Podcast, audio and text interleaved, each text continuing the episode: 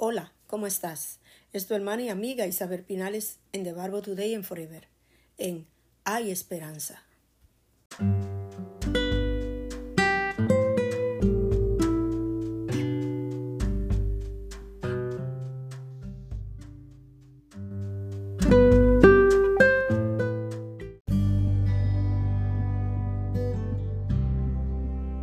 En Hay Esperanza, el optimismo es la fe que conduce al éxito. Nada se puede hacer sin esperanza ni confianza. El optimismo. La persona optimista logra muchas cosas.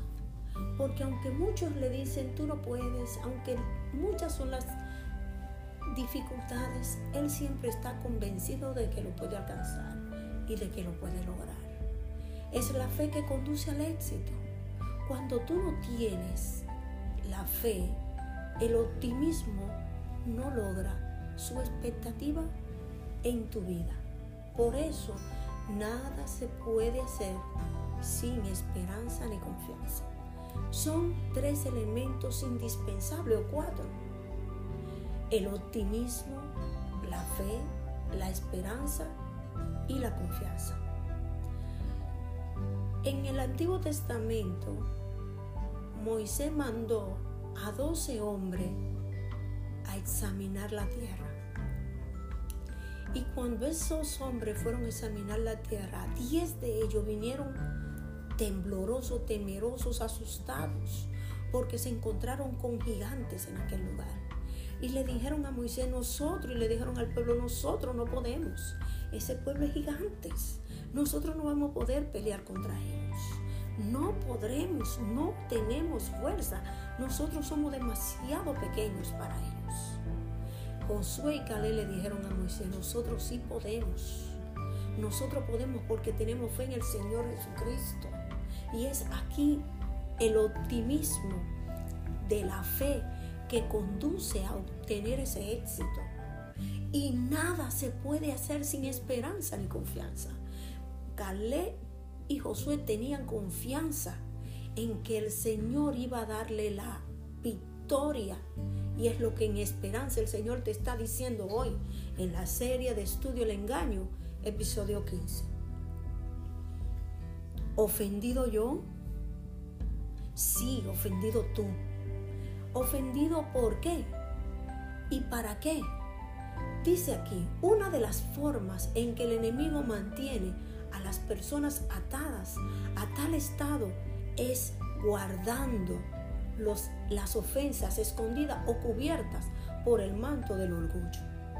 El orgullo impide que uno admita cuál es la verdadera condición y situación en la que yo o tú te encuentras.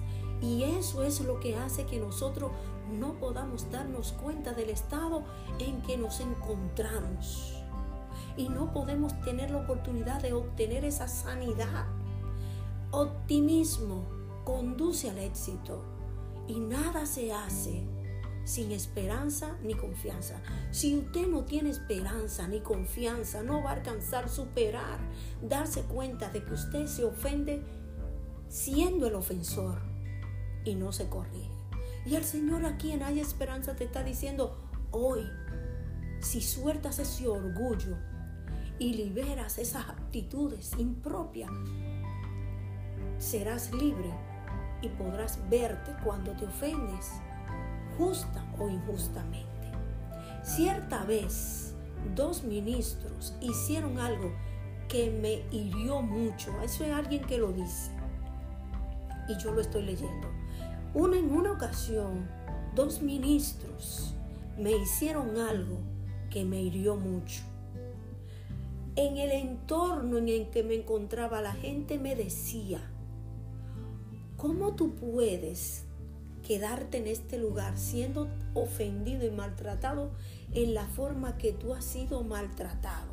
Fíjense que aquí no solamente el que ha sido ofendido sabe que fue ofendido, otro le están diciendo, tú fuiste ofendido. Y en la serie de estudio El engaño, ofendido yo, quiero que veamos este punto.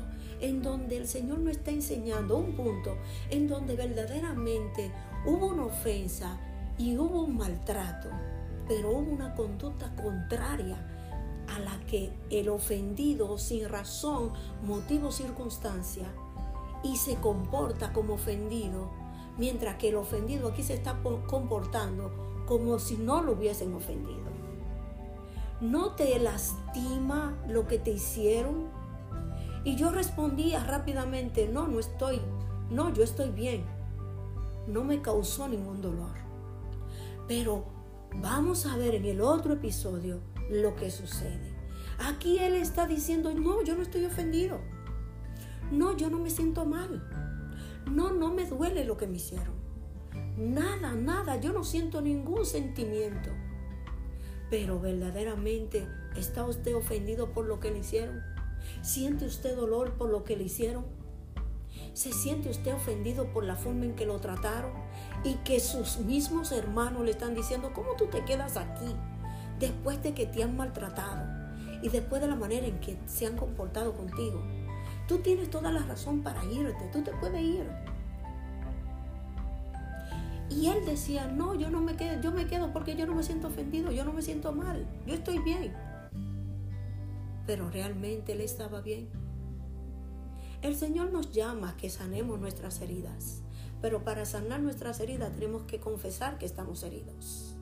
Si no lo confesamos, Señor, al Señor, y confesamos que estamos heridos y lo decimos con nuestros labios, no vamos a poder sanar. Y en hay esperanza, es la esperanza del Señor, que seamos sanados de las heridas que otros no han provocado y que otros son heridos por nosotros mismos. Dios te bendiga.